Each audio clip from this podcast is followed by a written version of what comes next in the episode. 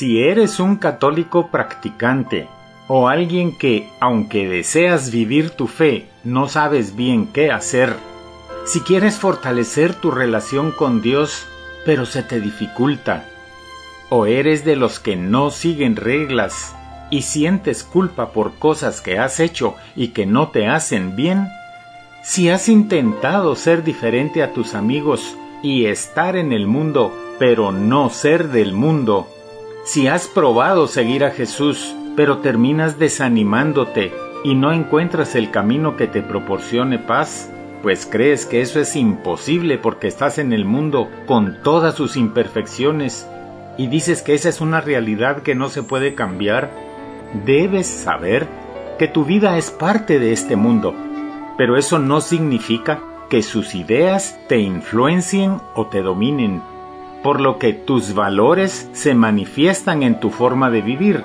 y eres, podríamos decir, una buena persona. Entonces, ¿por qué tu conflicto de ser cristiano en la vida cotidiana? ¿Por qué se te dificulta? Te presento aquí algunas ideas que pueden ayudarte a vivir tu fe en medio de la rutina diaria, en el trabajo, en el estudio, en las relaciones familiares y con los amigos, en todos los momentos de la vida. Aun si ahora estés alejado de la iglesia, pues estas son propuestas para que te mantengas en un camino normal y apto para cualquier persona. Todo inicia con que todas las cosas de tu vida las realices entregándote por amor y con corazón sincero, porque los seres humanos somos seres de vínculos, es decir, nos relacionamos con las personas, con el trabajo, con todo lo que hacemos en lo cotidiano, establecemos un nexo. Si todo lo hacemos por amor, que nos lleva a realizarlo con pasión, buscando la excelencia, que significa que todo trataremos de hacerlo para agradar a Dios, a nuestro prójimo a quien serviremos, y también para estar satisfechos nosotros, entonces disfrutaremos y nos sentiremos satisfechos por cada cosa que llevemos a cabo. Cuando lo hacemos sin amor, no es así, porque nos motivarán otros intereses, y entonces nos aburrimos, nos frustramos, y terminamos por hacer las cosas solamente porque debemos hacerlas, o cuando hay una motivación egoísta con la que solamente satisfacemos nuestro interés sin considerar a los demás, y a veces hasta abusando de ellos. Pero cuando no se nos exige o no alcanzamos esa meta puramente material, podemos llegar a dejar lo que estamos haciendo, abandonarlo.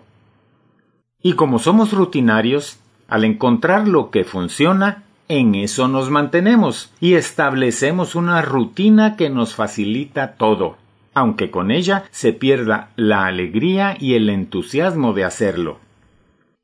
Eso sucede con los vínculos de nuestra vida, por lo tanto, también en nuestra vida de fe, por lo que debemos tomar esto en cuenta cuando tratemos de vivir nuestra fe en un mundo cada vez más alejado de Dios y de todo lo religioso, en un mundo en el que se busca el placer, la comodidad, lo fácil, en un mundo en el que el esfuerzo se evita. Debemos dedicarnos a buscar entonces nuestros espacios seguros en los que nos sintamos cómodos siendo cristianos.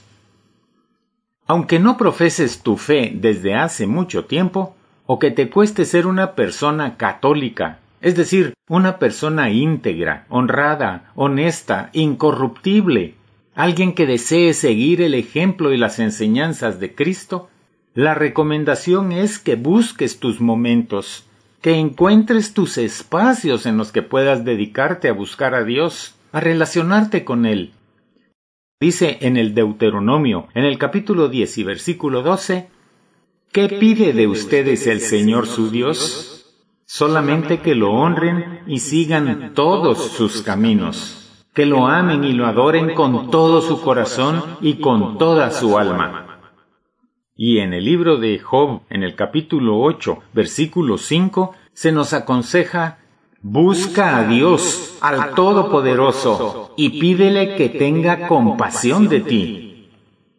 Y debemos tener en cuenta que El que busca a Dios recibirá instrucción, y el que madruga para consultarlo tendrá respuesta. Libro del Eclesiástico capítulo 32 versículo 14. Como notamos, en esta cita se nos indica un momento específico en el que podemos buscar a Dios para que nos instruya y dé respuesta a lo que le hayamos planteado. Bueno es entonces que lo busquemos de madrugada, como dice la cita. Es decir, que nuestra oración debe ser lo primero de cada día. Así, con la instrucción de Dios, todo cuanto hagamos será bajo su dirección y su bendición, por lo que todo lo haremos bien.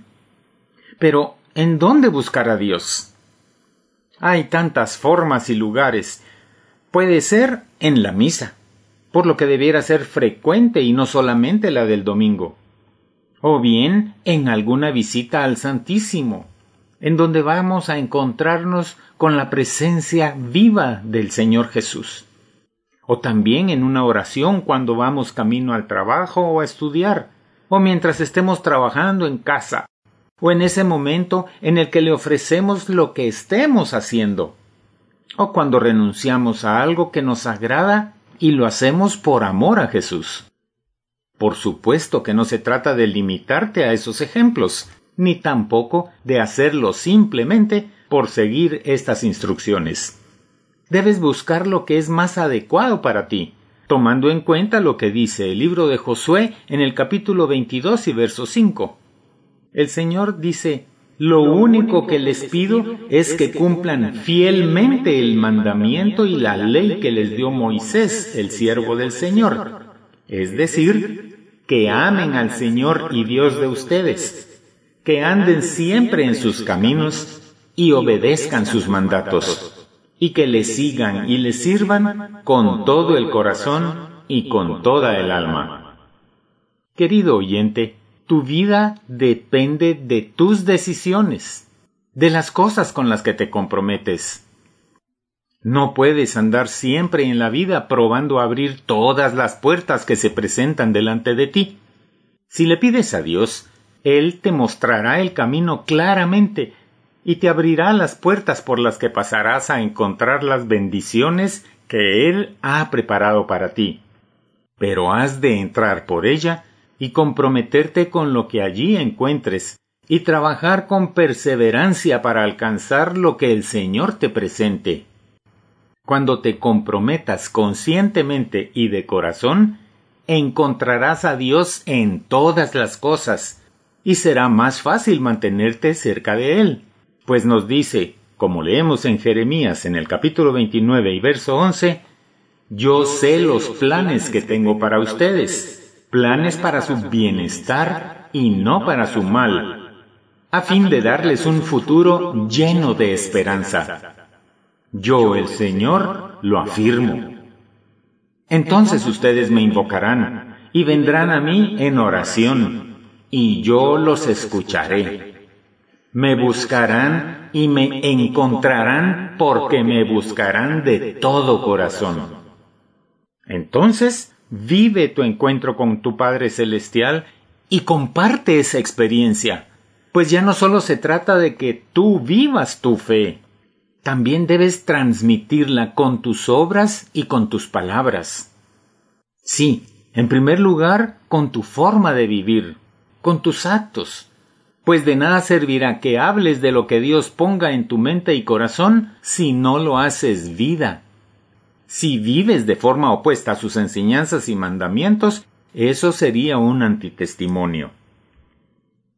Piensa en todos los lugares en los que estás regularmente, en tu casa, la escuela, el trabajo, el mercado, y piensa en todas las personas con las que interactúas, con tu familia, tus amigos, tus compañeros de clase o de trabajo, o incluso los extraños con los que te topas. A todas esas personas puedes bendecir con tus actos de bondad y hacerles ver también la necesidad de Dios en sus vidas, dando testimonio de lo que Él ha hecho en ti y por ti. Tú, como todas las personas, pasas la mayor parte del tiempo interactuando con otras personas, en muchos diferentes lugares. Pero, ¿cómo puedes compartir la fe en esos lugares, con esas personas? Es allí donde empieza a vivirse la fe, en donde podemos poner nuestra fe en acción.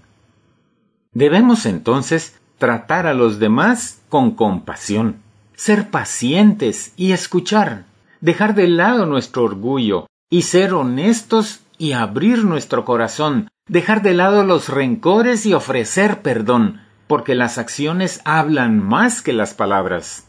Se trata de cómo haces las cosas en tu labor diaria. Puedes iniciar una conversación para compartir cómo tu fe te inspira a vivir de la manera en que lo haces, siguiendo las instrucciones de las Sagradas Escrituras. O puedes buscar la manera de entender lo que significa que eres un ser espiritual y alimentarte de cosas que llenen tu espíritu. Por ejemplo, meditar en tu actuar y en lo que Dios te ha mostrado que debes hacer. Así como analizar cómo repartes tu tiempo. Por ejemplo, cuánto tiempo le dedicas a Dios, a tu familia, a tus amigos. Cómo te relacionas con las personas de tu entorno cuánto te ocupas en tus asuntos y cuánto en la vida de los demás, para ver de qué manera puedes ayudar colaborando con tu prójimo. También puedes meditar en qué clase de persona eres en tu trabajo o en tu centro de estudios, con tu familia. En resumen, analiza cuánto amas y cuánto sirves a los demás. Pero no se trata solamente de ver el aspecto espiritual, también debes darte un tiempo para entrar en contacto contigo mismo y disfrutar de ti, de lo que Dios te ha dado. Podrías, por ejemplo, salir a caminar en vez de quedarte encerrado viendo televisión, disfrutar de la naturaleza, o hacer algo que te agrade como pintar, cantar o tocar algún instrumento. Lo que quiero decir es que rompas la rutina, piensa en ti, disfruta de tu vida. Tu forma cotidiana de vivir la fe debe llevar a aquellos con quienes entras en contacto a que se pregunten ¿Cómo es que, a pesar de las dificultades, puede mantener y transmitir paz y gozo? ¿Cómo es posible? Aprovecha esas oportunidades y recuerda, eres cristiano. Anuncia entonces a Cristo, tu Salvador, tu Señor. Para cumplir con esa labor que es la misión a la que nos envió Jesús antes de ascender al cielo, busca en la Biblia la inspiración para actuar. Pero si aún no estás convencido de que tus acciones son tan importantes como tus palabras, solo ten presente lo que dice San Pablo. Hagas lo que hagas, de palabra o de obra, haz todo en el nombre del Señor, dando gracias a Dios Padre por medio de Él. Esto significa hacer todo con amor, con agradecimiento. Si hace tiempo que no te confiesas, ora, pídele a Dios que te muestre lo que debes entregarle y busca estar en paz con Él a través del sacramento de la reconciliación. No lo dejes para después. Decídete, confiésate. Lo que decidas hoy tendrá consecuencias después. Buenas si tu decisión es acertada, pero serán malas si tu decisión es errónea. Busca estar en paz con Él porque lo deseas, porque te importa más la relación con Él que con cualquier persona. Te costará y no siempre lo harás bien, pero lo importante es no abandonar tu meta, tu esfuerzo, Debes mantenerte firme tratando de ser grato a Dios. Para alcanzar esa meta debes recordar que Dios te ama y quiere que te mantengas cerca de Él. Busca siempre ser la luz que el Señor nos llamó a ser cuando dijo, ustedes son la luz de este mundo. Él no dijo serán, ya somos. Todos los bautizados hemos recibido el Espíritu Santo que nos llena de su presencia, de su luz. Entonces llevemos la luz, mostremos esa luz, la luz de Jesús donde hay tinieblas. Presenta el Evangelio en todo lugar, a todos los que puedas. Que tus acciones muestren el amor de Dios que llevas en tu corazón y conduzcan a quienes te vean a la presencia de Dios Padre. Que así sea.